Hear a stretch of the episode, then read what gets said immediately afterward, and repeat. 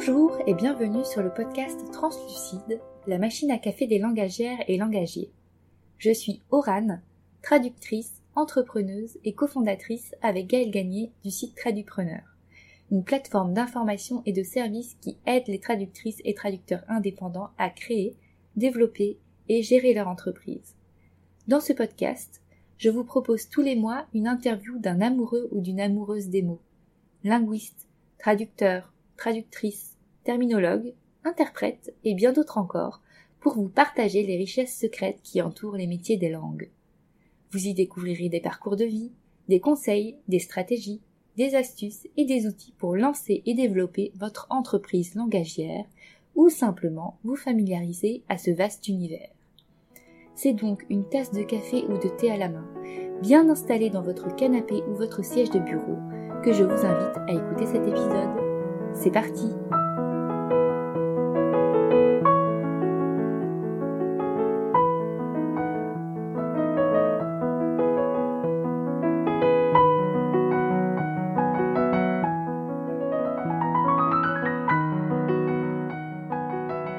Bonjour à toutes et tous et bienvenue dans ce nouvel épisode du podcast Translucide, la machine à café des langagères et langagiers.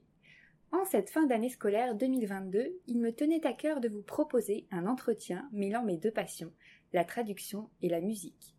Poursuivant la série sur l'accessibilité entamée cette saison dans le podcast, le thème du jour est dans la droite ligne de l'épisode 4 consacré aux chants-signes avec le collectif Dix en cavale et de l'épisode du mois dernier, le numéro 10, dans lequel je vous faisais découvrir ce qu'était la vélotypie en compagnie de Lauriane le Capitaine.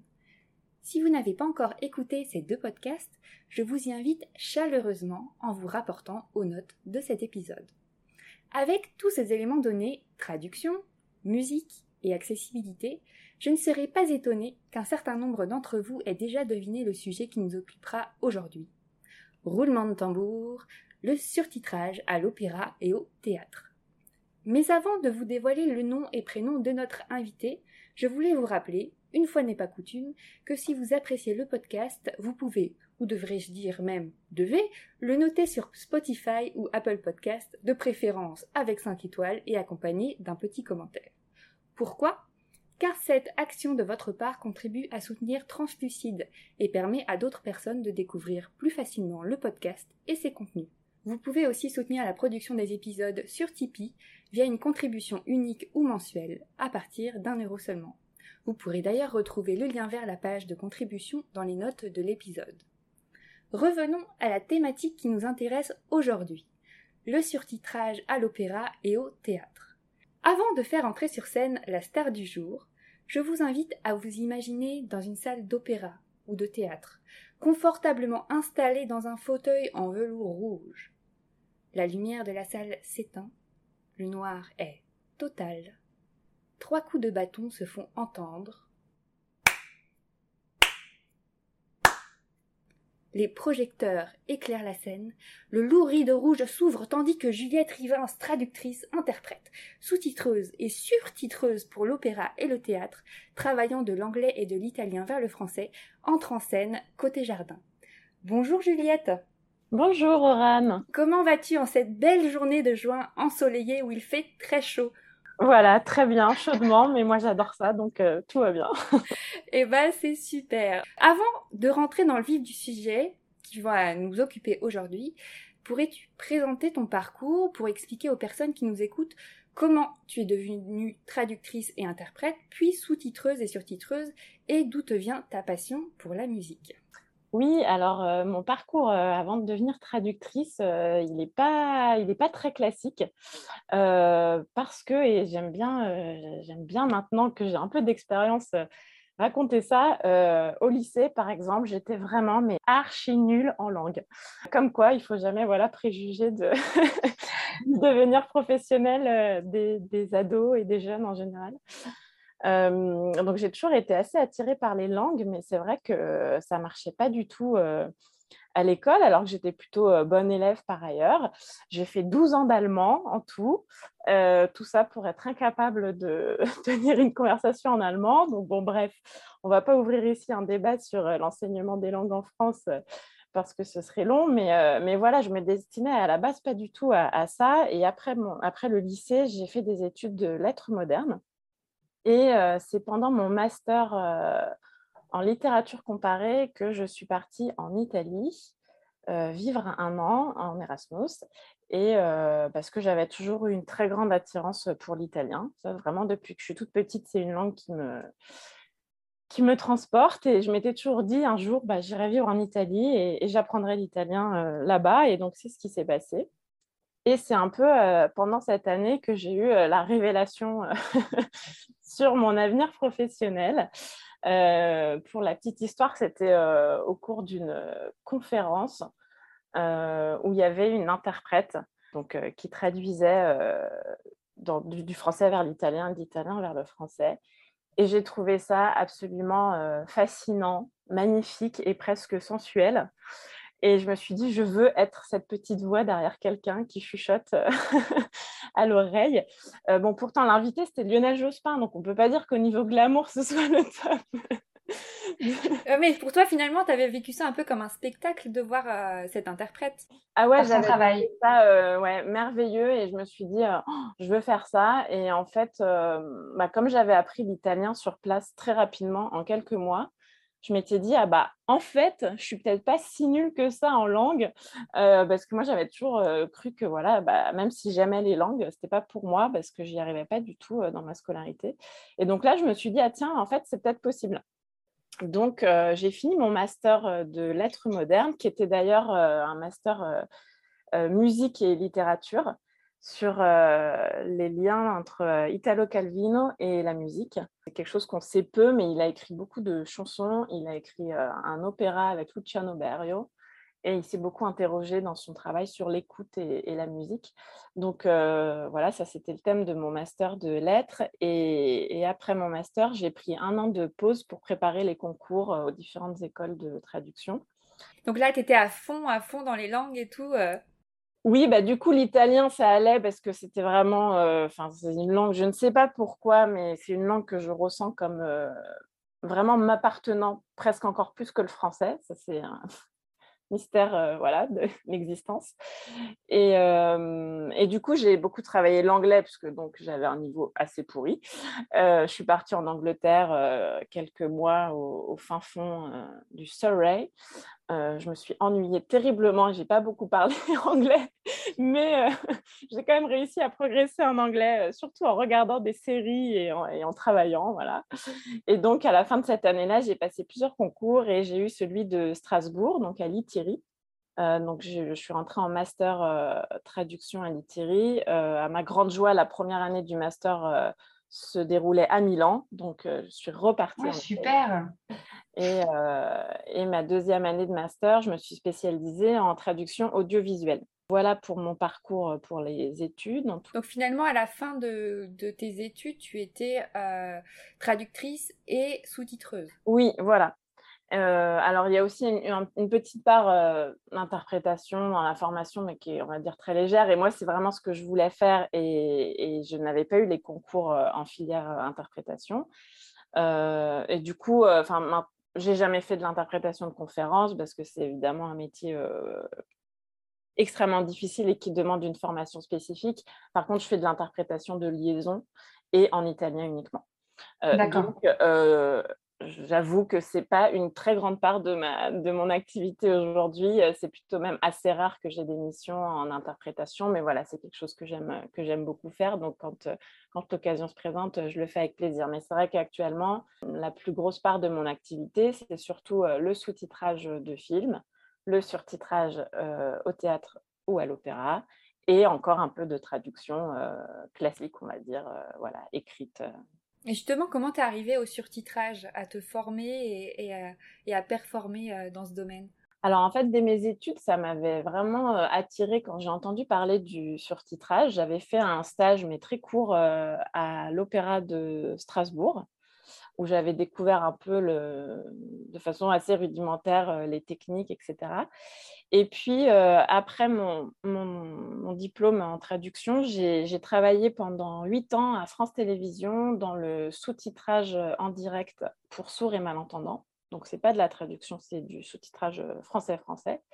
Euh, mais j'en parle parce qu'il y, y, a pas mal de, de similitudes avec le surtitrage euh, au théâtre ou pour le spectacle vivant parce qu'il y a le côté direct en fait. Est-ce que c'est comme euh, le perroquet, cette technique? Oui, oui, tout à fait. on, est, on est plusieurs à, à créer en fait le, le sous-titre en direct et donc il y a une personne qu'on appelle le perroquet qui répète en fait tout ce qu'il entend et c'est un logiciel de reconnaissance vocale qui le met à l'écrit et ensuite quelqu'un corrige. D'ailleurs, petite parenthèse, euh, j'ai écouté le podcast sur la vélotypie, qui euh, du coup m'a énormément intéressée parce que j'ai, moi j'ai bossé bah, pendant huit ans euh, dans le même, le même secteur. Et, et, c'est fou parce que j'ai trouvé ça, enfin la vélotypie, c'est juste mille fois plus efficace que la méthode qu'utilisait, enfin qu'utilise beaucoup de, de, télé encore et France Télévisions pour le sous-titrage sourd et malentendant. Pour sous-titrer une émission, il faut quatre personnes. Ah oui parce qu'on se relaie toutes les demi-heures. Et euh, surtout, il y, a un, délai qui est très important entre, euh, entre le moment où le sous-titre arrive à l'écran et ce que disent euh, les, personnes. Et, la vélotypie, ben, pour moi, c'est vraiment l'avenir parce que c'est beaucoup plus efficace. Quoi. Et, voilà, ça m'a vraiment intéressée parce que c'est vrai que quand j'avais découvert la vélotypie au moment de, des allocutions d'Emmanuel Macron, bah, beaucoup de gens criaient au scandale parce qu'on voyait les petites corrections, les petites fautes, etc. Et moi, assez vite, je me suis dit, oh la vache, mais il y a tellement peu de retard. Ouais, c'est quasi instantané. Bah, écoute, on va passer le mot à, aux deux fondatrices de Voxa Direct pour qu'elles forment beaucoup, beaucoup de personnes pour pouvoir justement euh, répondre à, tous ces besoins de sous-titrage en direct pour le public sourd et malentendant. J'ai trouvé que c'était une super méthode, vraiment. Euh, donc euh, voilà, bravo, bravo à elle. Donc en fait, comment je suis venue au surtitrage? Parce que c'est vraiment le, le, hasard des, des, rencontres. Donc c'est une envie que j'avais et je savais que ça existait, etc.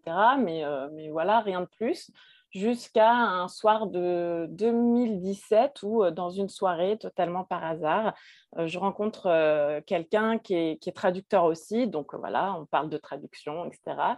Et il me dit qu'il a un, ami qui, bosse dans le surtitrage au théâtre. Et donc je lui dis, ah, mais moi, c'est mon rêve de faire ça, etc. Donc il nous a mis en contact. Et c'est comme ça que j'ai été en contact avec donc Panthea, qui s'appelait à l'époque Theater in Paris, et c'est donc cette, euh, cette start-up euh, qui est devenue maintenant euh, une boîte un peu plus importante qui m'a formée au surtitrage. Donc d'abord pour le théâtre et, ensuite à, l'opéra. Et voilà, comme moi j'avais une, expérience aussi par ailleurs de musicienne, j'ai fait beaucoup de, musique et de flûte traversière plus jeune, on va dire. Bah, du coup, c'est vrai que j'avais une sensibilité à l'opéra et à la musique en général. Et, et voilà, c'est comme ça que je me suis retrouvée à faire ça. Et, c'est vraiment, j'adore faire ça. Voilà. Mais c'est vrai que tu as eu de la chance de pouvoir être formée directement par une entreprise, donc Panthéa. Parce que est-ce que tu sais si on peut se former d'autres manières au surtitrage, si des masters proposent ou pas non, c'est encore très rare. Alors, je sais qu'il y a à Montpellier, il me semble. Je ne sais plus si c'est Montpellier ou Toulouse, pour être honnête. Je crois que j'avais vu Toulouse aussi. Alors, c'est possible que Montpellier aussi, mais en tout cas, il doit y avoir au grand maximum un ou deux masters qui proposent justement sur un semestre une, euh, initiation au, surtitrage avec un projet à faire, mais c'est vrai que c'est... C'est encore très confidentiel et en général, les gens qui font ça, ils n'ont pas, spécialement été formés spécifiquement à ça, ils arrivent euh, d'autres horizons. Euh. À l'opéra, c'est souvent les chefs de chœur qui s'occupent du surtitrage. Voilà, au théâtre, c'est pareil. Il y, a des profils extrêmement divers. Et justement, est-ce que tu peux nous dire, parce qu'on parle de surtitrage depuis 10 minutes, mais c'est quoi exactement le surtitrage? Que je pense qu'il y a des personnes qui se disent, mais c'est quoi exactement? Oui, alors, j'ai une belle définition qui dit que le surtitrage, c'est l'art d'intégrer des traductions ou des versions adaptées, donc par exemple pour les personnes sourdes et malentendantes, dans le spectacle vivant. Et euh, moi, je dirais qu'il y, a un côté euh, dans le surtitrage euh, très artisanal aussi. On est euh, très dépendant de, la technique, du, matériel euh, utilisé qui peut, qui peut varier d'une fois sur l'autre, mais bon, on en reparlera sûrement euh, plus tard. Voilà, en tout cas, c'est le fait d'afficher un, un surtitre. Donc, c'est en général au-dessus de la scène, mais ça peut être sur les côtés, ça peut aussi être dans le décor, dans la scène, et, de, de, de, faire lire au public Donc, que ce soit parce que le, ce qui est joué sur scène est dans une autre langue que la langue du public, ou que ce soit pour des questions d'accessibilité, donc de lui faire lire ce qu'il se dit ou ce qu'il se chante sur scène. Et depuis quand ça existe, le surtitrage? Est-ce que tu connais un peu son histoire? Oui, oui. Alors, on dit souvent que le, premier opéra surtitré, enfin le premier surtitrage est un peu né à l'opéra au Canada en 1983, voilà, par la Canadian Opera Company, et c'était à Toronto pour une représentation de Electra de Richard Strauss. Donc, on dit souvent que c'est la naissance du, surtitrage, euh, mais euh, dès euh, l'après-guerre, en fait, on trouve des, des prémices, des, tentatives de, de, traduction, de représentation théâtrale en direct à ce sujet, euh, si, euh, si tu veux, j'ai une, euh, citation d'Elsa Triolet qui, en 1949, pour la première fois, parle d'une première tentative de surtitrage à l'époque. Et c'est une, citation assez intéressante parce que je la trouve encore très actuelle des problématiques liées au surtitrage. Donc, je te la lis. En fait, elle assiste à un spectacle monté pour les universités françaises dans la zone d'occupation française en Allemagne. Donc, c'est en juin 49. Et elle écrit Bonne idée peut-être que ces sous-titres, mais en fait présentés sur deux tableaux noirs des deux côtés de la scène, ne donnant qu'un aperçu extrêmement bref du sens général du dialogue. Ils n'aident pas beaucoup le spectateur. Pour bien faire, il faudrait un film qui tournerait la traduction intégrale à la vitesse du débit des acteurs ce qui demanderait une installation compliquée, je suppose. Tel qu'il est, le sous-titrage est nettement insuffisant. Donc on, voilà, on voit qu'on retrouve ce côté artisanal dont je te parlais. Donc là, il y avait deux tableaux noirs et donc euh, je ne sais pas comment ils, essayaient de suivre un peu le déroulé de l'histoire, etc., pour noter les traductions dessus. Ce que je trouve intéressant, c'est qu'en fait, elle nous résume déjà euh, toutes les problématiques du sous-titrage qui sont toujours actuelles, c'est-à-dire que c'est un défi technique avant tout qu'on est très, euh, on est très lié aux, contraintes techniques et au matériel. Et surtout, elle souligne aussi l'importance du rythme et de la synchronisation. Oui. Euh, en gros, si c'est pas synchronisé avec ce qui se passe sur scène, ben, c'est très difficile à suivre. Oui, parce que dans, dans, ma recherche aussi sur le surtitrage par rapport à l'histoire, j'avais vu aussi, en plus de, de voilà les prémices après-guerre avec peut-être des tableaux ou des, choses qui avaient pu être mises sur scène, il y avait une autre technique, donc plutôt de, de traduction simultanée qui faisait appel à, l'interprétation, notamment au Théâtre des Nations dans les années 60, qui a beaucoup utilisé ça en fait, où les, où les spectateurs pouvaient avoir euh, une bande son en fait euh, écoutée via un casque. Et il y avait euh, bah, un interprète qui en même temps disait essayait en tout cas au même rythme de la production de, théâtre dire ce que ce que les acteurs disaient mais c'est vrai que c'est un grand défi technique parce que la, personne pouvait soit écouter que euh, la traduction, soit avoir une oreille sur spectacle et écouter aussi euh, euh, la traduction. Donc c'était, ça impliquait aussi pas mal d'interférences et je pense que c'est pour ça aussi que le surtitrage maintenant est beaucoup plus utilisé parce que cette technique était, était pas la, plus optimale, mais je crois qu'elle est encore utilisée de nos jours. Oui, oui, parce que j'ai une collègue surtitreuse qui, qui me racontait qu'elle elle travaillait sur un, spectacle argentin, il me semble, en ce moment, où elle doit faire, euh, mais elle est sur scène en fait, elle fait un peu partie du spectacle aussi du coup et elle traduit en simultané. Donc c'est une technique et d'ailleurs c'est une technique aussi qui a été utilisée dans le sous-titrage vidéo, enfin dans la traduction de films. Je sais que dans les pays de l'Est c'était assez courant qu'en fait au lieu de sous-titrer un film, une voix enregistre par-dessus les autres voix toute la traduction sur un ton assez neutre pour laisser entendre quand même euh, la voix de l'acteur, mais c'est vrai que c'est plus surprenant parce qu'on n'y est, on est pas habitué. On, peut l'avoir, nous, sur certaines émissions américaines avec la voice-over, pour certaines émissions où tu entends en effet euh, la version originale avec euh, les, personnes qui parlent, et puis par-dessus, justement, la, bande-son en français qui, fait la traduction. Alors après, enfin, le, le, surtitrage, il, s'est vraiment démocratisé, enfin, je dirais, ces 20 dernières années où maintenant, on va dire que ça ne surprend plus trop le public euh, d'aller voir euh, une pièce jouée dans une autre langue euh, et surtitrée. Mais c'est vrai que l'opéra a été habitué beaucoup plus tôt au théâtre, au, surtitrage. Ça a été un peu plus démocratisé avant le théâtre. Mais sinon, ce que je voulais dire, c'est qu'en France, il y a vraiment, je, je trouve, la pionnière du surtitrage et de la réflexion autour du surtitrage, pour moi, c'est Ariane Mouchkine du Théâtre du Soleil, parce qu'en fait, elle a utilisé très tôt ça dans ses pièces et ça tient aussi à l'importance de la langue dans ses pièces et, de toutes les collaborations qu'elle a développées avec des artistes venus du monde entier. Et, du coup, elle a souvent fait entendre d'autres langues sur le plateau en, les, en les surtitrant. Ce que je trouve intéressant dans tout son, tout son parcours, c'est qu'à chaque fois, elle a, dans les pièces d'Ariane Mouchkine où il y a du surtitrage, il y a vraiment une, une réflexion pour l'intégrer totalement au décor. Oui, c'est-à-dire c'est ce qu'on appelle un surtitrage intrascénique et pas extrascénique comme quand il est par exemple affiché au-dessus ou sur les côtés de la scène. Donc il est, euh, il est à chaque fois intégré dans un élément du, spectacle. Et par exemple, un spectacle comme le dernier Caravansérail qui date de 2002, c'est vraiment fou parce que euh, il y a beaucoup de langues différentes euh, qui, sont entendues sur scène et, et, à chaque fois le surtitrage apparaît dans un endroit différent selon les scènes.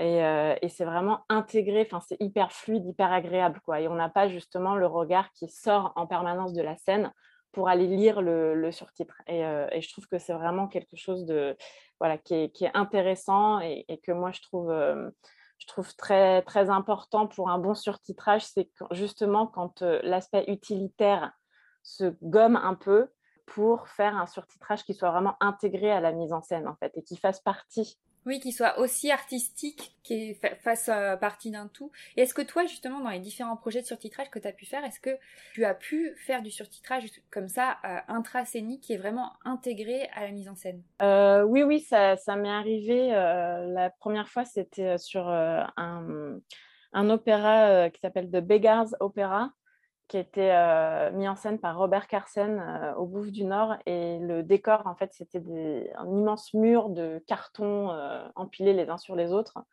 Et le surtitrage était projeté sur ces cartons qui faisaient partie du décor. Et en effet, le résultat est vraiment est, bien plus chouette. Quoi.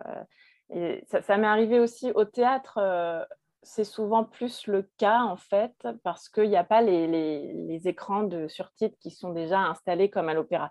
À l'opéra, voilà, il y a en général un écran tout en haut, deux écrans sur les côtés. Du coup, euh, ben, c'est vrai qu'on va les utiliser puisqu'ils sont là, mais euh, ils sont en dehors de la scène. Hein, du coup.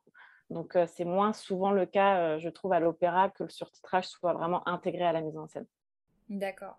Et justement, pour arriver euh, au produit final, au surtitrage pendant le spectacle, c'est quoi les différentes étapes? Alors, c'est assez, enfin, si on, prend tout le processus euh, depuis le début, c'est assez long. Il y a six étapes parce qu'on démarre. Donc, on va prendre l'exemple de quelque chose qui est traduit, que ce soit à l'opéra ou au théâtre, mais en tout cas où le surtitrage sera dans une une langue différente que la, de la langue qui est jouée ou chantée sur scène.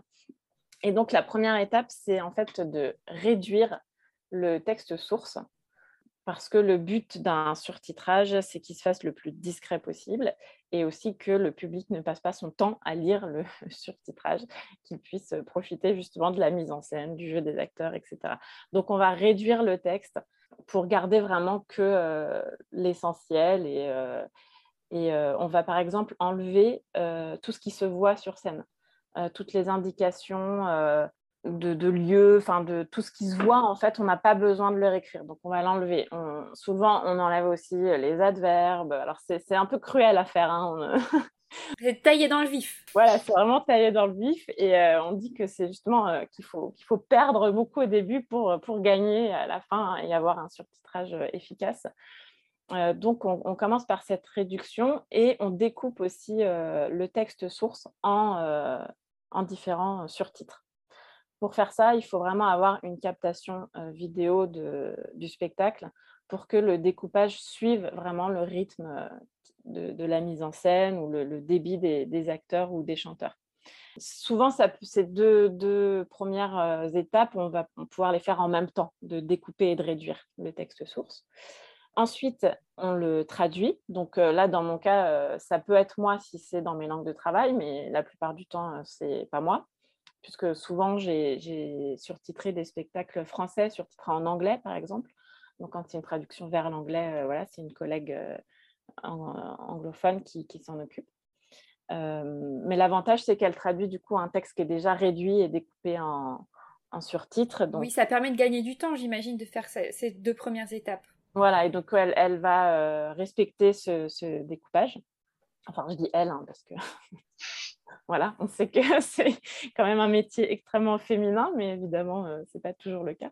Ensuite, la quatrième étape, c'est l'installation in situ, donc au théâtre ou à l'opéra, avec tous les réglages techniques qu'il y a à faire, et donc en fonction du matériel utilisé. Et puis, c'est là aussi qu'on va régler avec souvent avec le metteur en scène, on va dire l'esthétique des surtitres, donc la taille, la police, la couleur, l'emplacement, etc.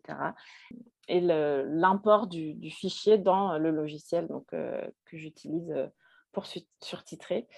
la cinquième étape, ça va être les répétitions. c'est une étape très importante parce que c'est là qu'on va adapter notre découpage initial à, vraiment, ce qui se passe sur scène. Et parfois, ben, on, va rajouter un noir, par exemple, ou, euh, diviser un, un surtitre parce qu'on trouve qu'il reste trop longtemps à l'écran, que c'est pas utile ou que ça casse le rythme, etc. On va vraiment adapter euh, ce rythme-là euh, de, surtitrage à ce qu'on voit et, relire ou faire des petites adaptations. voilà, s'il y a un, surtitre aussi qui passe trop vite, on va essayer d'enlever du texte, de le réduire pour que, pour que ce soit vraiment confortable euh, euh, ensuite pour les spectateurs. Et la sixième et dernière étape, c'est ce qu'on appelle le topage. Et donc là, c'est lors de chaque représentation, on est présent et donc on a notre fichier de surtitre qui est tout bien euh, découpé, préparé. Et en fait, on appuie sur une touche de l'ordinateur pour envoyer chaque surtitre. Donc c'est pour ça qu'on appelle ça toper. Et ça fait beaucoup de top euh, dans une représentation? Est-ce que tu sais à peu près le nombre? Ah Oui, oui, ça fait beaucoup de top parce que souvent, euh, souvent ça me fait rire quand euh, je suis en régie avec le, régisseur Lumière, par exemple, qui, qui, commence à se plaindre quand il a plus de 80 tops sur un spectacle, il commence à trouver ça pénible. Et ça me fait toujours rire parce que moi, c'est minimum 800 et en général, c'est entre 1000 et 1300. Quoi. Sur un opéra de 3 heures, c'est 1000 tops minimum. Euh, voilà, après, le théâtre, ça dépend vraiment si c'est une pièce très bavarde ou pas, mais, euh, mais voilà, on est entre 800 et, 1500, je dirais. Ah oui, donc en fait, il faut toujours que tu sois ultra concentré pendant tout le délai en fait de la représentation. Oui, en fait, le topage, c'est vraiment euh, quelque chose où on peut, on peut vraiment même, même regarder l'heure sur son portable, c'est pas possible. On est vraiment ouais, tout le temps hyper, hyper concentré sur le rythme. Et, et, ce qui est intéressant aussi, c'est que souvent, euh, pendant les premières représentations, on prend aussi beaucoup de notes parce qu'en fait, on fait toujours aussi des améliorations. Et puis, le rythme d'un spectacle, il, change aussi. Et euh, voilà, souvent, le rythme de la toute première représentation, ça ne va pas du tout être le même rythme que la dernière. Donc, au fur et à mesure, euh, donc c'est toujours mouvant en fait. C'est un matériel, c'est pas fixe quoi. C'est toujours mouvant, ouais, exactement. Et, euh, c'est toujours en, amélioration perpétuelle quoi. Moi, il m'est arrivé sur euh, la dernière représentation d'avoir une super idée de, découpage et de rythme qui suivait plus, qui, qui accentuait un effet comique par exemple. Et, euh, je me dit, ah mince, j'ai eu l'idée voilà, sur, la dernière seulement. Quoi. Donc, oui, oui, c'est toujours en train d'être retouché, amélioré. Voilà. Et puis là, finalement, tu as vraiment le même rôle qu'un artiste, en fait, qui, quand il a plusieurs euh, représentations, voilà, moi, moi j'ai fait partie, par exemple, d'opérette, tu vois, on avait trois ou quatre représentations dans le week-end, et c'est vrai que l'énergie de, de, la première n'est jamais la même que la dernière, et puis il y a toujours des améliorations, ou voilà, où, le chef, à, la deuxième représentation, va dire, faites attention, hier, là, c'était un peu touchy, euh, ce passage-là, faire attention pour ce soir, pour toujours améliorer, en fait, euh, le spectacle. C'est vrai qu'on fait un peu partie, bah, on on est un métier de l'ombre totalement, mais, mais on fait partie quand même, oui, de, l'équipe et on, est présent chaque soir. Et souvent d'ailleurs, c'est quelque chose qui surprend le public parce que les gens imaginent très souvent que c'est automatique et que c'est un, ordinateur qui, qui s'occupe de ça et pas du tout. Voilà, il y a une, vraie personne derrière. Et moi, tu vois, je pensais ça aussi qu'il y avait un système qui, je sais pas, de reconnaissance vocale ou quelque chose qui, permettait au fur et à mesure de lancer les les, surtitres euh, Non, pour l'instant, non. Je ne sais pas si un jour ça arrivera. J'espère pas parce que ça, ça, nous remplacerait. Mais, euh, mais non, non, c'est trop, euh, c'est trop mouvant en fait. Et voilà, c'est ce que j'aime dans le spectacle vivant justement. C'est qu'il y a aussi une grosse part d'être humain en fait derrière. Et voilà, même pour le surtitrage, c'est le cas. Et du coup, ces six étapes, il faut qu'elles soient réalisées par la même personne ou pas forcément? Est-ce que le topage, il peut être euh, délégué à un autre opérateur ou pas? Non, c'est pas pas forcément les mêmes personnes. Par contre, euh, par contre, la personne qui va toper doit être la même euh, que celle qui était présente aux répétitions. Ça, c'est vraiment voilà. Donc ça peut arriver en cas d'urgence, donc exemple récent, le Covid. voilà, moi j'ai attrapé le Covid en plein milieu d'une série de représentations à l'opéra. J'ai pas pu faire les deux dernières, donc bah, voilà, j'ai dû me faire remplacer au pied levé, on va dire. Et mais la collègue qui m'a remplacée a quand même visionné des captations du spectacle, parce que sinon c'est quasiment impossible quoi. Oui, il faut vraiment bien connaître la pièce, euh, l'opéra euh, voilà pour, pour pouvoir toper au bon moment et connaître le rythme. Voilà. Alors après ce que ce qui est très bien dans le logiciel qu'on utilise qui s'appelle Spectitular euh, et qui a été développé par Panthea, c'est que on a la possibilité de laisser plein de commentaires qui vont beaucoup nous aider en fait au topage. Donc, par exemple, mettre là attendre, ou par exemple, un truc très piégeux, c'est si un, acteur se met à crier, c'est pas surtitré, et si on n'est pas concentré, hop, on va envoyer le surtitre suivant parce que juste on l'entend parler. Et non, en fait, des indications ou des indications, ça peut être à l'opéra des indications musicales ou de lumière, par exemple, s'il y a un noir total d'un coup dans la salle et que, euh, et que le surtitre, il reste, euh, c'est vraiment hyper moche. Et ça, tue un peu la création lumière aussi. Donc, euh, il faut être attentif à ce genre de choses. Donc, ça, c'est tous les petits éléments qu'on va pouvoir se noter à côté de nos surtitres et qui vont pouvoir nous aider. Donc, c'est vrai que là, par exemple, dans le cas où j'ai dû être remplacée au dernier moment, bah, j'avais vraiment remis encore plus de commentaires pour aider ma collègue au maximum. Euh, mais c'est vrai qu'en voilà, en temps normal, euh, c'est la personne qui a assisté aux répétitions qui fait le topage. Et du coup, euh, ce surtitrage, à qui il s'adresse vraiment Est-ce qu'il y a différents types de publics suivant le surtitrage qui est proposé? Oui, oui, tout à fait. Et d'ailleurs, c'est une très bonne question parce que en fonction de la réponse, on va choisir un emplacement différent peut-être de l'écran de surtitrage. Euh, donc, par exemple, quand, j'ai débuté dans, ce métier, euh, je surtitrais surtout dans les théâtres parisiens des pièces françaises, mais surtitrées en anglais à destination des touristes anglophones. Et donc, dans ce cas-là, le surtitrage s'adresse à une toute petite partie de la salle. Euh, et donc, par exemple, on va mettre dans ce cas-là, souvent, on met l'écran de surtitrage au-dessus de la scène, assez haut, et tous les anglophones qui ont réservé une représentation avec surtitrage, on va les placer au balcon. Comme ça, ils vont avoir une vue directement sur l'écran de surtitrage. Et ceux qui sont au parterre, par exemple, bah l'écran il est très haut de leur tête, ça ne va pas les déranger plus que ça euh, enfin, ça va pas empiéter, on va dire, sur euh, la mise en scène. Puis ils n'auront pas besoin de, lever la tête et d'avoir un torticolis. Et d'ailleurs, pour la petite histoire, parce qu'en faisant mes recherches, j'ai vu qu'un des premiers logiciels qui avait été euh, créé pour le surtitrage s'appelait Torticolis, justement par rapport à cette contrainte technique. Exactement. Et, et sinon, un surtitrage, ça peut être un surtitrage à destination des sourds et malentendants. Euh, donc là, c'est pareil, ça s'adresse à une partie de la salle euh, seulement. Et quand c'est un surtitrage euh, multilingue pour une pièce jouée dans une langue étrangère en France, bah, a priori, ça va s'adresser plutôt à, la majeure partie du public. Et dans ce cas, le surtitre peut être beaucoup plus mis en valeur en quelque sorte, ou beaucoup plus facilement visible depuis la salle. Cette année, par exemple, j'ai bossé sur une une pièce euh, jouée en anglais qui s'appelait The Notebook par euh, une compagnie anglaise qui est euh, totalement déjantée et qui est, superbe, que je vous invite à aller découvrir par leur vidéo sur Internet qui s'appelle Forced Entertainment. Et là, en plus, donc c'était la... il n'y a que deux acteurs sur scène qui lisaient le livre qui s'appelle Le Grand Cahier de Agota Christophe, donc le texte était en anglais, la mise en scène était extrêmement euh, épurée, c'est-à-dire qu'il n'y avait que deux chaises et deux acteurs qui lisaient en plus, euh, puisque donc l'histoire c'est deux jumeaux qui lisent euh, leur, leur, journal intime. Donc ils ne faisaient que lire sur scène.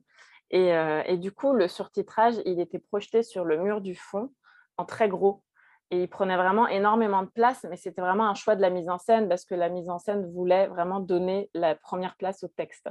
Et donc là, c'était intéressant parce que, en effet, les, il y avait un vrai travail avec les deux acteurs d'adaptation, de, rythme, etc.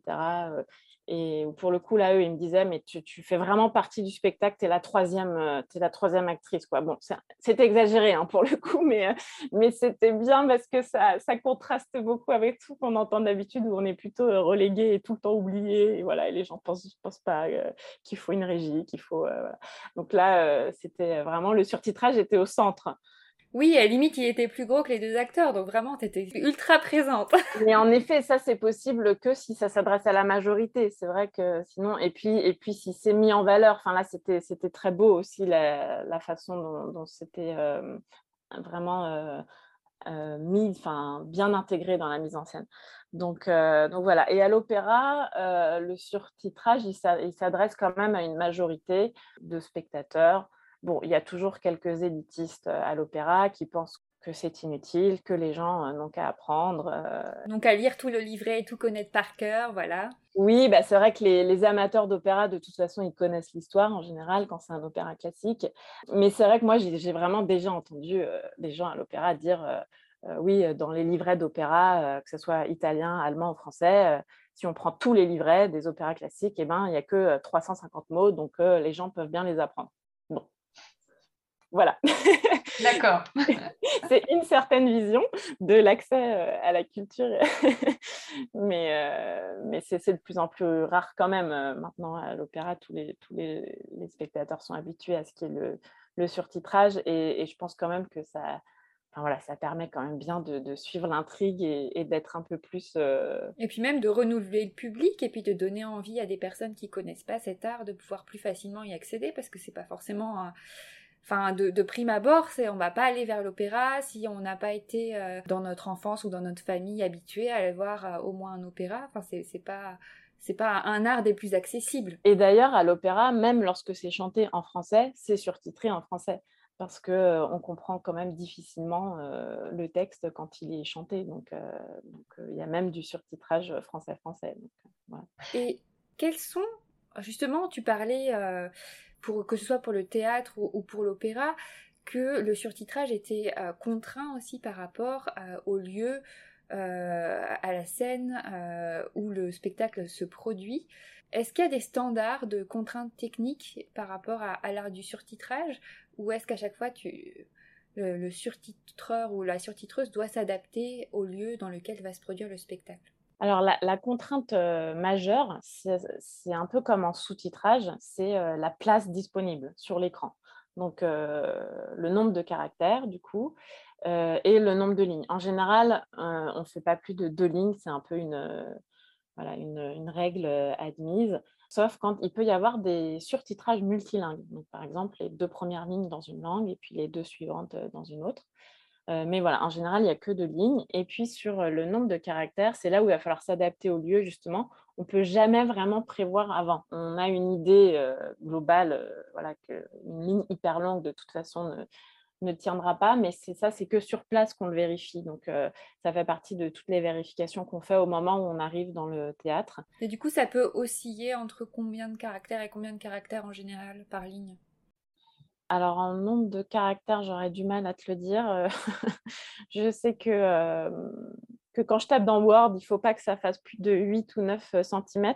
Ah d'accord, en fait, donc c'est n'est pas au nombre de caractères, c'est au nombre vraiment de, la place euh, de, des nombres de centimètres. Oui, parce qu'en fait, euh, un caractère, bah, si c'est un M ou si c'est un L, ça ne va pas prendre la même place. Donc moi, quand je prépare mon découpage chez moi, je fais un peu au pif, voilà, avec ma petite réglette euh, Word, je me dis, bon, faut pas dépasser euh, plus que ça. Et puis quand j'arrive sur place, euh, je vois si j'ai été trop gourmande ou, trop optimiste, et, j'adapte en, fonction. Mais c'est vrai que ça va être différent d'un écran à l'autre, de, voilà, en fonction, de, en fonction des, des installations. Donc ça, il va falloir adapter à chaque fois. Et est-ce qu'il justement il y a, un, souci par rapport comme en, sous-titrage de la vitesse de lecture? Oui, oui, euh, on, y fait aussi très attention. Ça va être vraiment au feeling et pendant la répétition, on va voir si euh, notre surtitre a le temps d'être lu euh, en entier ou pas. on a moins ce problème à l'opéra où évidemment le, chant étant beaucoup plus long que, la parole, en général, à l'opéra, on a largement le temps de, lire. Justement, si sur un, aria qui peut être très très long, avec des phrases très très longues, est-ce que tu laisses le, surtitre euh, affiché pendant 20 secondes ou quand même au bout de 7-8 secondes, tu dis non, c'est bon, la personne, elle a, réussi à, tout lire et, si je le laisse trop longtemps, il y a le risque qu'elle le relise plusieurs fois, que ça la perturbe aussi dans, dans le fait d'apprécier le spectacle et de vraiment se concentrer plus sur la mise en scène que sur le surtitre? Oui, alors c'est une question qu'on, enfin moi personnellement, je me repose à chaque fois en fait. Il n'y a pas de, règle absolue. Moi, c'est vrai que je préfère dès le début, en fait, on dit que dans les premières minutes du spectacle, on passe un peu un pacte avec les spectateurs pour leur dire en gros tout va bien se passer, suivez-moi. Et donc, dans ces premières minutes de spectacle, moi, je pense qu'il faut vraiment installer quelque chose de, de tranquille et de doux et de pas stresser les gens, qui commencent pas à se dire ah merde, j'ai pas eu le temps de lire celui-là, oh là là, bon bah va falloir que je sois plus attentif au surtitrage et que je lise vite, etc. Non, commence à, si le spectateur commence à se dire ça, il va pas beaucoup profiter du spectacle. Donc voilà, donc déjà, même si ça démarre avec une scène qui est très rapide, par exemple, faire en sorte que le surtitrage soit, il soit cool et qu'on ait le temps, etc. Et du coup, à l'opéra, oui, je, je laisse le temps du chant la plupart du temps. Sauf quand, évidemment, quand tu le dis, quand c'est un aria très, très, très, très long. Euh, non, au bout de, au bout de 8-9 euh, secondes, je vais l'enlever. Je pense que c'est bon, tout le monde, a, tout le monde a, eu le temps de le lire, etc. Mais c'est vrai qu'on va essayer de, d'être le plus discret possible à l'opéra. Donc, euh, donc si on, laisse juste le temps de lecture et que vite on enlève, en fait, ça va perturber aussi le rythme. si c'est un, air très lent, bah, moi, j'aime bien que mon surtitrage, en fait, il, s'adapte aussi au rythme musical. Et voilà, quand c'est une musique hyper enjouée, euh, le public aussi plus euh, de paquet et, euh, peut lire euh, les trucs, etc. Mais, mais j'essaie vraiment de, respecter le, rythme musical pour que, pour que le surtitrage se, fonde aussi dans, dans, le rythme de la musique. Et justement, donc ça, c'est vraiment propre à l'opéra, ce que, ce que tu nous racontes. Est-ce qu'il y a vraiment des, grandes différences euh, entre le surtitrage pour l'opéra et celui pour le théâtre? Bah, La plus grande différence, euh, c'est ça, c'est ce dont on vient de parler, c'est le, rythme. Parce qu'au théâtre, on va suivre beaucoup plus euh, vraiment le, rythme de, chaque, mot. En fait, tout est une question de rythme en général dans le surtitrage, comme je le disais, parce que c'est vraiment l'alpha et l'oméga du travail de surtitrage parce que le rythme, il va déterminer la toute première étape, le découpage, et il va déterminer la toute dernière étape, le topage. Et, euh, ce qui est différent à l'opéra, c'est qu'on va faire la même chose qu'au théâtre, mais en musique. Ça, fait une contrainte de plus qui est euh, voilà, de respecter euh, le rythme musical. Mais par contre, on va avoir plus de temps. Donc, c'est vrai que la réduction, par exemple, dont on parlait, elle va être moindre à l'opéra qu'au théâtre. Maintenant, j'aimerais bien qu'on aborde vraiment l'aspect technique. Qu'est-ce qu'il faut comme matériel pour réaliser une prestation de surtitrage? Alors, aussi bien que ce soit en termes de logiciel, de matériel informatique et aussi de régie. Oui, alors sur place, le matériel, il y a vraiment différentes euh, possibilités. Au niveau de la régie, le matériel, c'est assez simple parce qu'il faut juste un ordinateur. Et donc, euh, le logiciel de surtitrage, euh, celui que j'utilise, c'est Spectitular, mais il y en a d'autres. Et si on n'a pas de logiciel, c'est tout à fait possible avec PowerPoint, tout simplement. Euh, c'est juste moins, euh, moins confortable et il y, a moins d'options possibles, mais on peut tout à fait euh, créer un surtitrage sur PowerPoint. Donc pour la régie, c'est à peu près tout. Il faut juste être dans un endroit où on entend extrêmement bien. Et donc si on est dans une régie fermée, il va falloir un casque avec, un retour. ce qui se passe sur scène. mais c'est tout. Maintenant, le matériel en salle, alors là, il y a plusieurs options possibles. la plus courante dans les théâtres, surtout, parce que c'est aussi la moins onéreuse, c'est un vidéoprojecteur. Donc c'est assez facile à mettre en place. Et euh, les inconvénients, c'est que ça peut être bruyant. Il y a un ventilateur qui tourne et qui peut, être bruyant. Et que ça fait aussi ça peut faire des lumières parasites. Donc quand il y a un noir total, on peut mettre ce qu'on appelle un shutter. Donc ça coupe complètement la lumière du vidéoprojecteur. Mais c'est vrai qu'il y a, voilà, cette, ce désavantage. Et puis, euh, si le projecteur est très très loin de l'écran, euh, c'est pas toujours hyper propre. C'est-à-dire que le contour des lettres peut être un peu flou. bon, voilà. Mais, mais c'est quand même hyper pratique et hyper simple à mettre en place. Sinon, à l'opéra, puisque tout est surtitré quasiment à l'opéra, en général, ce sont des écrans LED, donc la solution, la meilleure solution technologique et qui est plus onéreuse. Et là, le rendu est, vraiment très propre et on peut faire beaucoup de choses aussi. En termes de couleurs, de... on peut projeter énormément de choses sur un, un écran LED. Tu peux choisir la police aussi, euh, le, type de police? Oui, oui, exactement. Ouais, on peut, on peut vraiment faire, euh, faire beaucoup de choses. Euh, le dernier, le, matériel le plus innovant, on va dire, qui a été, qui est développé par, par Panthea, ce sont des lunettes de surtitrage. Et ça s'apparente un peu au Google Glass, dont on n'entend plus parler d'ailleurs, mais dont on avait entendu parler il y a quelques années. donc en fait, c'est des, lunettes sur lesquelles le, surtitre va être projeté. Et donc on peut les porter, lire le surtitrage et regarder en même temps ce qui se passe sur scène c'est une solution très innovante et très intéressante parce que du coup, chaque personne du public va pouvoir choisir sa langue de surtitrage, par exemple. et puis, ça ne va pas être invasif pour ceux qui n'en ont pas besoin. Par exemple, pour, pour les amateurs de musique, d'opéra qui ne veulent pas du tout de surtitrage, pour eux, c'est bien, ils n'ont pas besoin de lunettes. Si on t'a pris les 350 mots dans chaque langue de l'opéra, et eh ben très bien, ils voilà. Mais, euh, mais c'est vrai que c'est bien parce que, euh, en fait, euh, avec le, logiciel, moi, je peux envoyer, en topant un seul spectacle, je peux très bien envoyer cinq langues différentes. D'accord. Oui, parce que ce sera sur le même format, en fait, que la langue originale. Ce sera découpé de la même façon.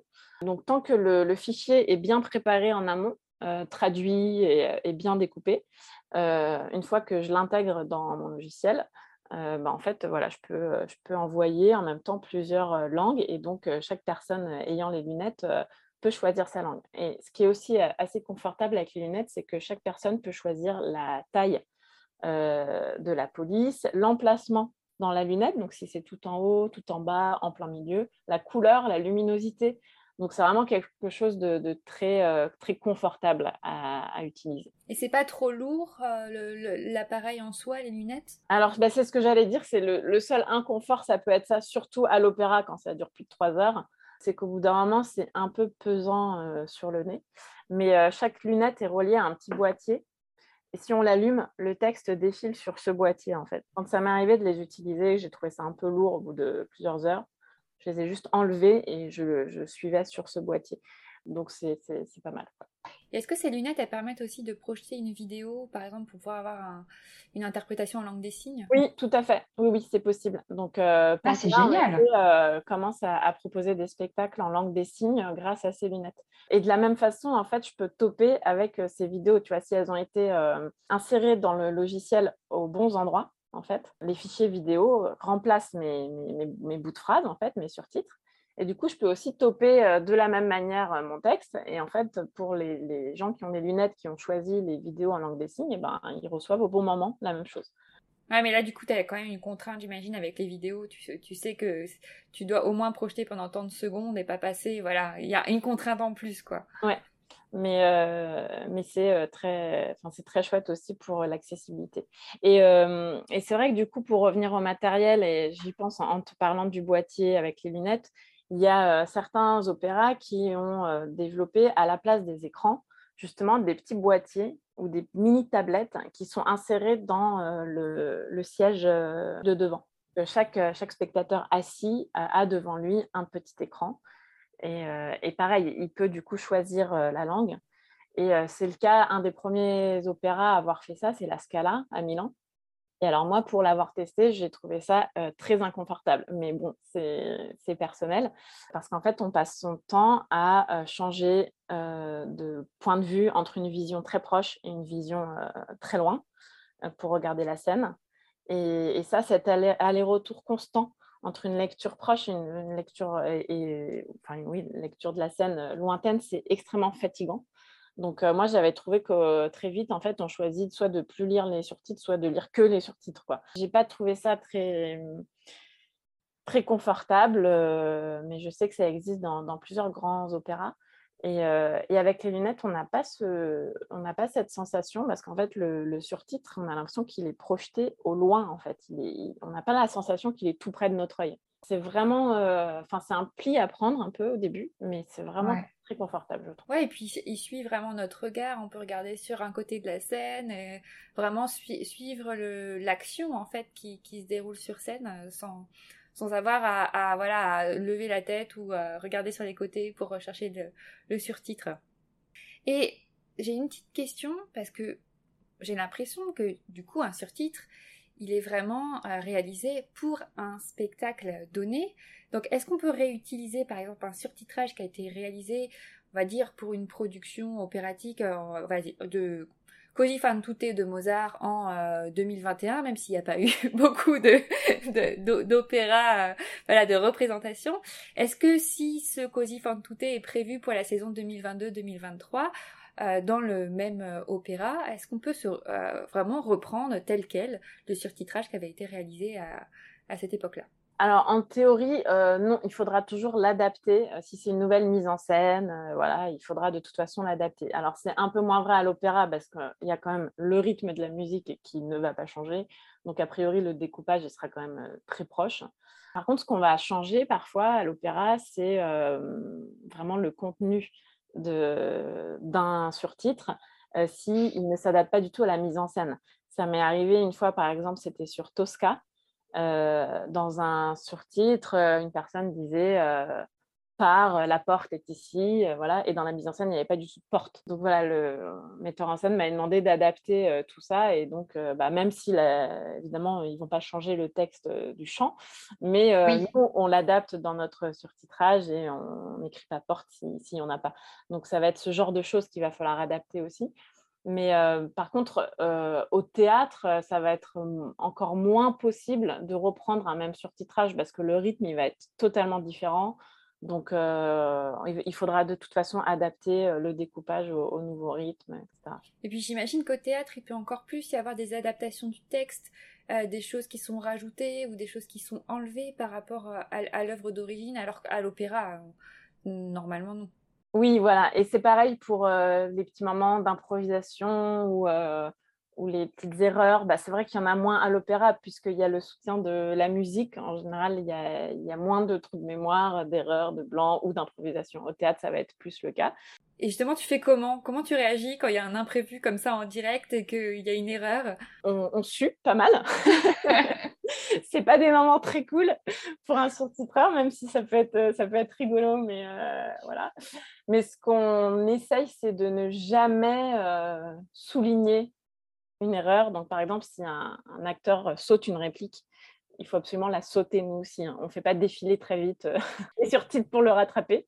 non, non, on saute un passage et on, reprend là où, là où l'acteur en est. C'est vraiment une règle absolue au, théâtre, encore plus qu'à l'opéra on n'envoie jamais un surtitre, euh, même un, millième de seconde en avance. Donc c'est plutôt une demi-seconde à une seconde euh, juste après que la, personne a commencé à déclamer sa réplique?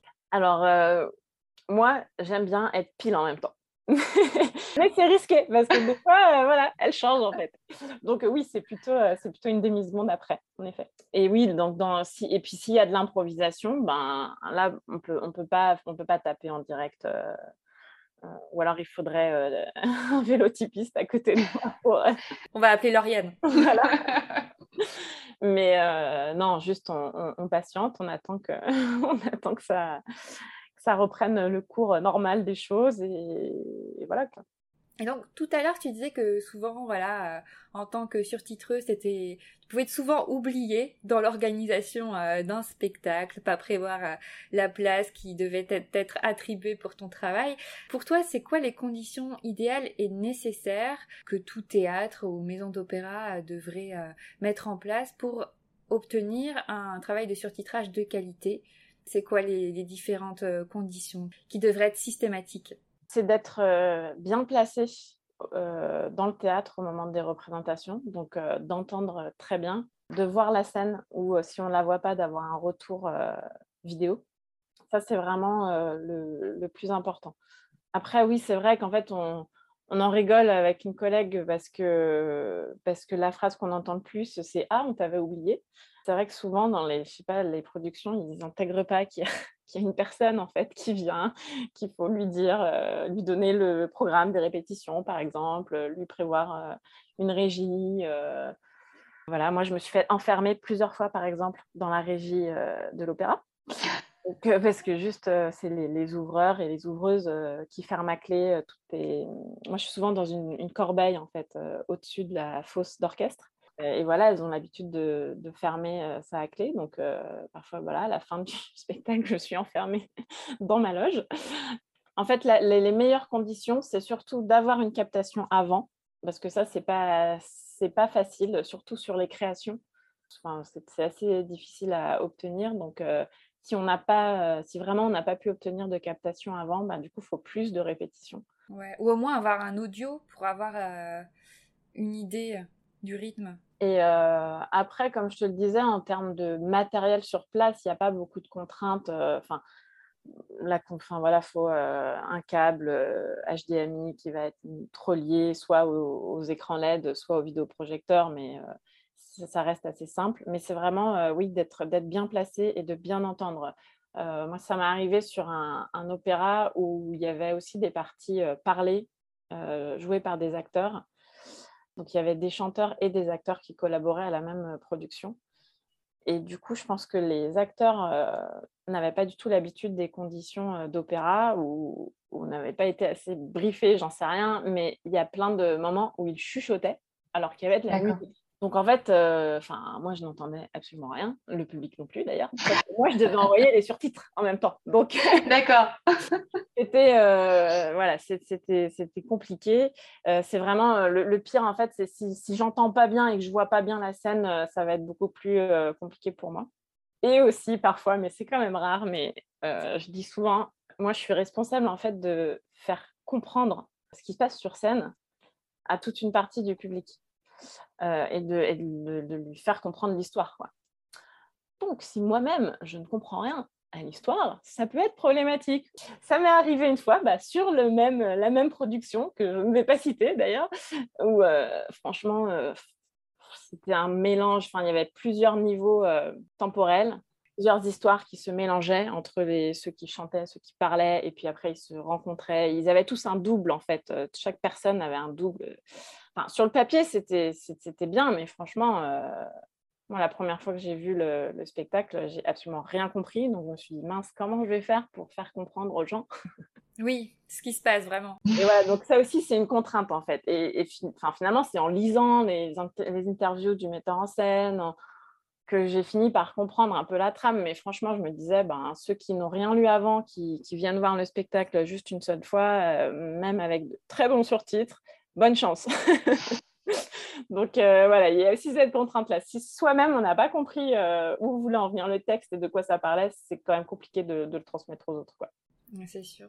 Et en termes de délai pour un projet de surtitrage, imaginons un opéra de, deux heures, il faut compter combien de temps justement entre la première étape et la, première représentation? Hum, Si j'ai la captation, etc., euh, pour faire le, le découpage, la réduction, moi, je compte euh, entre deux et trois jours.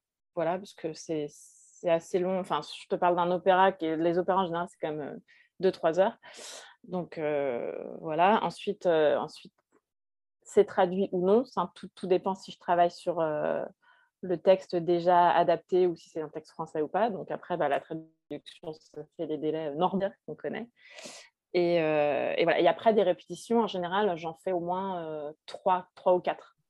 Et ce qui fait qu'en termes de rémunération, euh, c'est quoi? C'est un travail à l'heure, c'est au forfait, c'est un forfait pour chaque répétition, pour, pour chaque représentation? Ou... Voilà, est-ce que c'est est -ce c'est pour la traduction, c'est au mot, c'est à la page? Voilà, c'est quoi les, les différentes tarifications? Il va y avoir un, un forfait pour toutes les différentes étapes dont je t'ai parlé. Donc, euh, parfois, il m'arrive aussi de faire un découpage, une réduction sur un, spectacle sur lequel je ne vais pas travailler par la suite. Donc, sur euh, la réduction et le découpage, euh, ça va être un forfait qui est calculé à la ligne, me semble-t-il.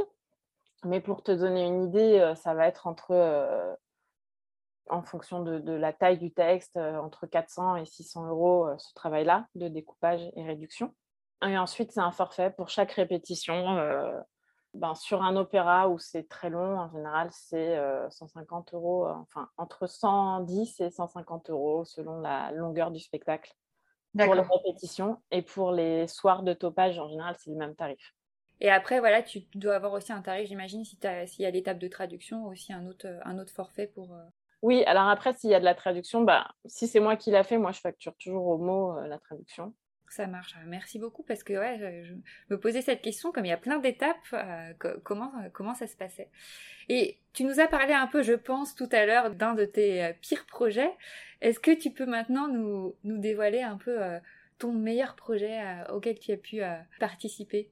Oui, bah en fait, c'est difficile parce que tous les projets sont différents et moi, c'est ce que j'adore dans, ce métier. C'est de, pendant un mois, on va se plonger dans un spectacle et on va finir par le connaître par cœur et puis, après, on l'oublie, puis c'est un autre. Et, vraiment, j'adore ça. Donc, donc, c'est difficile de choisir le meilleur projet.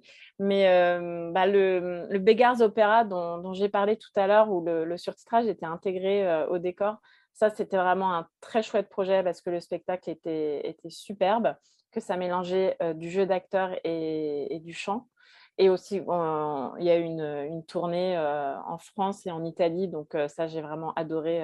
j'ai surtitré ce spectacle en italien en Italie. Donc, c'était super.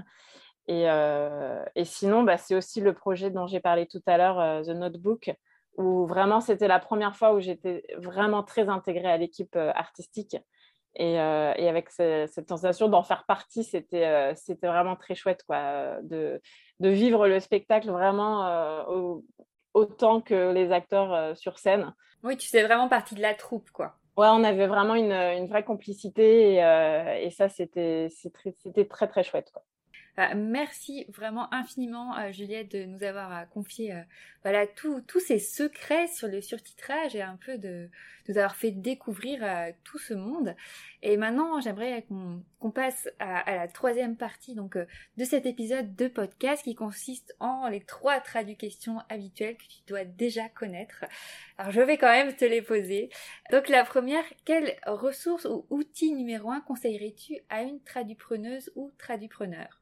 Alors, euh, c'est compliqué.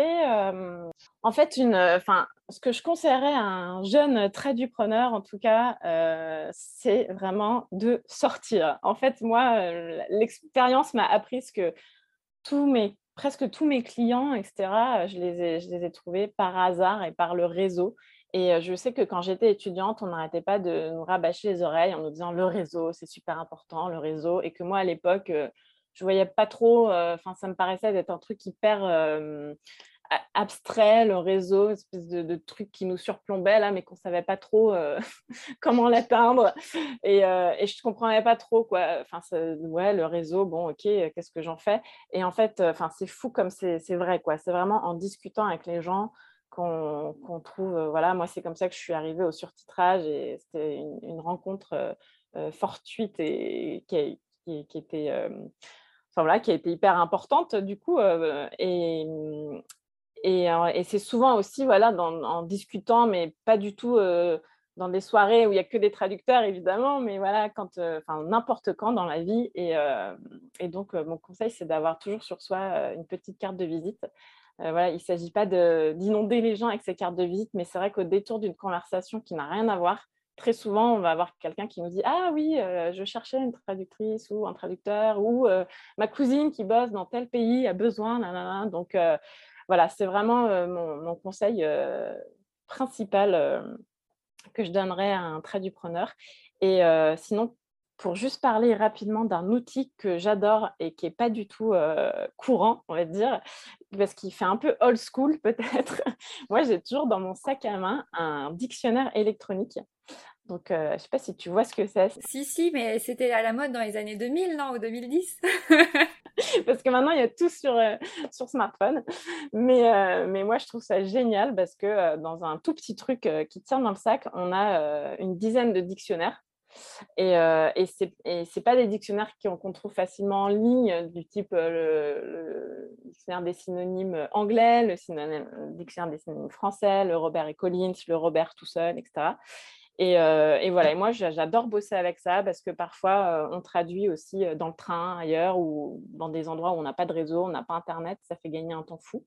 Et, et dans, la, vie juste courante, quand on ne traduit pas, bah moi, en fait, ça m'arrive hyper souvent de le sortir. Je ne sais pas, on discute, on a une discussion avec des amis où, en fait, on se rend compte que les gens ne sont pas d'accord, mais en fait, ils utilisent les mêmes mots, mais pas dans le même sens. Voilà, on dit, ah, mais attends, on va regarder la vraie définition de ce mot-là, etc. Ou même, je ne sais pas, au théâtre, au cinéma, ça arrive aussi très souvent, même pour nous qui sont langagiers, langagières voilà, de, rencontrer un mot soit, soit dont on n'est pas sûr du sens ou qu'on ne connaît pas du tout. Et moi, je trouve ça super d'avoir ça tout le temps sur soi et de, et voilà, et de faire une petite vérification. Et du coup, tu, peux charger sur cet euh, appareil facilement euh, différents types de dictionnaires? J'imagine que ça dépend de l'appareil que, tu choisis, tu, ne peux pas, peux pas tout avoir dessus. Non, alors à l'origine, en fait, on pouvait euh, intégrer des petites cartes avec d'autres dictionnaires. Euh, comme tu le dis, c'est un outil un peu dépassé maintenant qu'on a plus de mal à trouver dans le commerce. Moi, je, les achète sur Internet. Euh. Est-ce que tu as justement une marque à recommander ou, euh, ou différente que tu as pu tester? Ouais, alors le mien, c'est un Casio. Et à l'époque où je l'ai acheté, c'était la seule marque qui, qui, faisait, qui avait le Robert. Parce que la, la marque la plus, la plus commune dans les dictionnaires électroniques qui m'échappe là tout de suite, désolé, c'est le Larousse. Et c'est vrai qu'enfin, souvent, les traducteurs préfèrent, euh, les traducteurs et correcteurs préfèrent le Robert. Mais bon, voilà. Et donc, il y a le Robert et Collins et le Robert euh, dedans, le Robert des synonymes. Et donc, euh, donc moi, voilà, j'aime beaucoup ça et c'est un outil que, que je conseille même maintenant à, à mes élèves. voilà, j'aime bien. Est-ce que tu en as qui, qui, en achètent ou pas Ou pas encore? Ils sont pas convaincus ou tu as réussi à en convaincre? Si, si, je crois que quand je leur en parle, ça leur convainc parce que je leur dis oui, euh, si vous savez pas quoi vous faire offrir à Noël, demandez ça, c'est trop bien et ça vous évite d'avoir 10 euh, dictionnaires chez vous. Et c'est vrai que sur Internet, on trouve des dictionnaires, mais pas forcément de, pas forcément de très bonne qualité ou alors c'est payant aussi. Donc plutôt que de payer plein d'accès à des dictionnaires et d'y avoir accès que sur son ordinateur et surtout que quand on a une connexion Internet, ben, ça, ça coûte euh, maintenant, ça coûte dans les 100 euros. Et je trouve qu'il y a un nombre de volumes de dictionnaires impressionnant dedans. Et c'est transportable hyper facilement. Donc euh, voilà. Bah écoute, tu m'as convaincu et je t'assure que lors de notre prochain article de blog d'idées de, cadeaux euh, pour Noël sur Tradupreneur, on mentionnera le dictionnaire électronique. Tu as ma parole. Parfait, je vais relancer la, la production. J'espère qu'on en trouvera encore dans six mois. Et donc, euh, outre le fait de développer son réseau, est-ce que tu aurais un conseil que tu aimerais te donner à toi-même et à tout voilà tradupreneur et tradupreneuse débutante euh, quand tu t'es lancé dans, dans ton aventure de traduction et d'entrepreneuriat? Euh, oui, alors le conseil que, que, je me donnerais, parce que ce n'est pas forcément ce que j'ai fait justement, c'est quand on se lance d'investir tout de suite dans des bons logiciels. Voilà, que ce soit les logiciels de traduction assistés par ordinateur, euh, c'est vrai que bah, moi, quand j'ai démarré, c'était déjà euh, Trados, pour ne pas le nommer, qui a une sorte de monopole. Euh, enfin, toutes les agences de traduction, plus ou moins, le demandent. Et que moi, cette histoire de monopole, ça m'agaçait un peu. Donc, j'en ai pris un autre. Et, et 5-6 ans plus tard, quand j'ai fini par acheter Trados, j'ai vraiment vu la différence. J'ai fait Ah oui, d'accord, ok. T'as compris pourquoi ils avaient le monopole finalement. et franchement, une, une efficacité hallucinante. Euh, et pareil pour les logiciels de sous-titrage. Euh, il y a un peu plus d'un an, j'en ai changé et ça a mais littéralement changé ma vie. Et du coup, tu as opté pour quel euh, logiciel? Donc c'est Easy Titles. Ça s'écrit E, Z et Titles. Et je crois que vraiment tous les adaptateurs, adaptatrices avec qui j'en ai parlé sont aussi convaincus que moi. Franchement, on gagne un temps, mais fou. Et donc ça, c'est un logiciel payant aussi oui, c'est un logiciel payant qui est assez nouveau sur le marché. Enfin, je ne vais pas dire quel âge il a parce que j'en sais rien, mais je sais qu'il y a dix ans, il n'existait pas, par exemple. Et il est tellement enfin voilà, il fait gagner tellement de temps et tout ça. Donc, c'est ne pas hésiter à investir tout de suite. En plus, bon, c'est un coût, mais c'est vrai que par rapport à d'autres professions indépendantes, c'est quand même euh, très raisonnable. Quoi. Donc, ne pas hésiter à acheter tout de suite les meilleurs logiciels, quoi, parce qu'après, on gagne du temps et c'est plus facile. Et voilà. Ouais, et puis surtout, oui, on sait tout de suite qu'on a des logiciels performants et qui vont pouvoir nous accompagner pendant pas mal d'années et devenir expert en fait dessus. Et donc, ma troisième question, si tu te transformes là en magicienne, tu as une baguette magique, quel cliché concernant le surtitrage à l'opéra et ou au théâtre souhaiterais-tu voir supprimé alors, bah, j'en ai déjà parlé, mais le cliché que je ferais disparaître tout de suite, c'est non, ce n'est pas un ordinateur, c'est une vraie personne qui s'occupe de surtitrer. Et, euh, et, du coup, avec ma baguette magique, euh, je ferais peut-être euh, disparaître un certain manque de considération dont souffrent les surtitreurs et voilà, qui parfois est un peu agaçant parce que, par exemple, il y a très rarement le nom de la personne qui surtitre alors que dans les livrets de salle, par exemple, eh ben, il y a le nom du régisseur lumière, du régisseur son. et nous, on a une régie à part entière hein, qui s'appelle la régie sur titre et il n'y a presque jamais notre nom. En fait, oui, en sous-titrage, voilà, c'est une obligation légale de faire apparaître le nom du traducteur, en tout cas, à la fin. Donc, mais je sais qu'en localisation de jeux vidéo aussi, c'est un gros problème, notamment sur les, gros jeux où souvent les, bah, les personnes qui, qui, ont fait euh, l'adaptation ne, ne sont pas mentionnées alors qu'elles ont travaillé euh, un, dur labeur euh, voilà, pour avoir le, le, meilleur résultat possible. Mais on va y arriver au fur et à mesure, tu vois, de que euh, les noms, voilà, des surtitreurs et surtitreuses soient mentionnés sur les programmes, que les sous-titreurs soient aussi mis à, la fin, voilà, dans ouais, dans les copyrights, et que peut-être aussi les noms des, des, des traducteurs littéraires apparaissent dès la page de couverture on va y arriver au fur et à mesure. oui, ouais, c'est vrai que, bon, on le sait, hein, on a choisi un métier qui est plutôt un, métier de, l'ombre, mais, euh, mais voilà, c'est bien aussi quand on, reconnaît que c'est un, gros boulot et juste, juste qu'on le reconnaisse, quoi, voilà. Ça, et que, voilà, on contribue aussi, comme tu le disais, de, de faire comprendre une histoire, de, de passer un message d'une langue à une autre, et même dans une même langue, quand on surtitre, voilà, un, un opéra qui est en français, et qu'on surtitre aussi en français pour permettre une meilleure euh, compréhension, que ce soit pour les entendants et aussi les personnes sourdes et malentendantes. En fait, c'est vraiment au, bénéfice de, de, tout le monde. Oui. Donc, euh, ouais, on est sur la bonne voie. Euh, merci beaucoup vraiment, Juliette, d'avoir parlé de surtitrage avec moi aujourd'hui. Mais avant de nous quitter, est-ce que tu pourrais dire voilà à nos auditeurs et auditrices comment ils peuvent te contacter si jamais ils ont des questions? Oui, alors ils peuvent me trouver très facilement sur LinkedIn. Voilà, j'ai aussi un, profil prose pour les traducteurs qui, connaissent ce site, ou sinon bah, par email tout simplement. Mais voilà, j'avoue que je ne suis pas très très très au fait de tous les réseaux sociaux. je n'ai jamais eu de profil Facebook, euh, tout ça. Je suis un peu, euh, voilà, je suis un peu euh, vieille école, dictionnaire électronique, tu vois. Ah mais vive la vieille école et le dictionnaire électronique. Écoute, c'est bien aussi qu'on soit pas tous sur tous les réseaux et tout. Ça, montre aussi la diversité des choses possibles. C'est pas parce qu'on n'est pas sur tous les réseaux qu'on n'a pas plein de travail et, plein de projets intéressants. Oui, oui, voilà. Mais en tout cas, maintenant, j'ai un profil LinkedIn qui est quand même, voilà, qui je consulte et tout, donc il n'y a pas de souci. En tout cas, moi, je te souhaite vraiment euh, bah, que cette fin d'année 2022 et puis cette euh, année 2023 euh, t'apporte plein de projets de surtitrage, tous aussi intéressants les uns que les autres, parce que j'imagine que ces deux dernières années ont, dû être assez compliquées dans, pour ce pan de ton activité. Et puis j'espère vraiment que voilà, le domaine du spectacle vivant et de la musique va reprendre un, regain sensationnel après ces deux années de pandémie. Oui, exactement. Bah écoute, merci beaucoup. C'était un plaisir euh, de discuter euh, de tout ça avec toi. Merci beaucoup et à bientôt. À bientôt, Ran. Merci.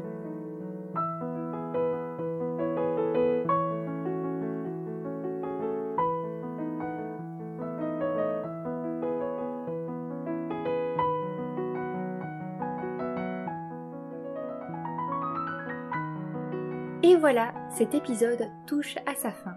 J'espère que le surtitrage n'a désormais plus aucun secret pour vous.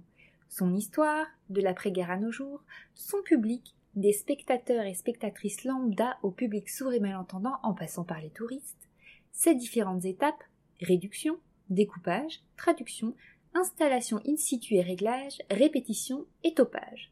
Ses défis techniques, place en régie, concentration, informatique, logiciel, matériel, aléas du direct, son emplacement sur scène, intrascénique ou extrascénique, avec un affichage en haut ou sur les côtés, sans oublier les 350 mots à connaître par cœur dès demain en français, italien, allemand et anglais pour apprécier un opéra classique, si jamais aucune prestation de surtitrage n'est proposée, bien évidemment.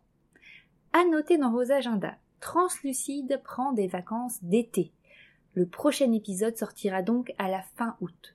Je sais, deux mois, c'est très long, mais fort heureusement, j'ai une proposition à vous faire qui devrait vous occuper au minimum quelques jours cet été. Peut-être avez-vous raté cette information, mais du 30 mai au 3 juin dernier, pour fêter le premier anniversaire de la plateforme Tradupreneur qui héberge ce podcast, Gaëlle, ma complice, et moi-même avons organisé une semaine de conférences intitulée Entreprendre de A à Z, inspiration et respiration pour bien vivre de la traduction, au cours de laquelle nous avons abordé cinq thématiques collaboration, argent, santé, stratégie et communication, tout ceci en compagnie d'invités de marque et au détour d'ateliers et de tables rondes. Même si l'événement est terminé depuis quelques semaines, vous retrouverez l'intégralité des ressources proposées à cette occasion, ainsi que de nombreux contenus bonus, plus de 20 au total, dans les coffrets payants que nous mettons à votre disposition, à savoir les coffrets Inspiration, Action et Transformation.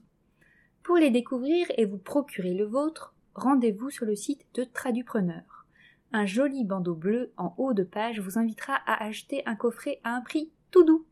Vous retrouverez aussi le lien vers les coffrets de la conférence dans les notes de l'épisode.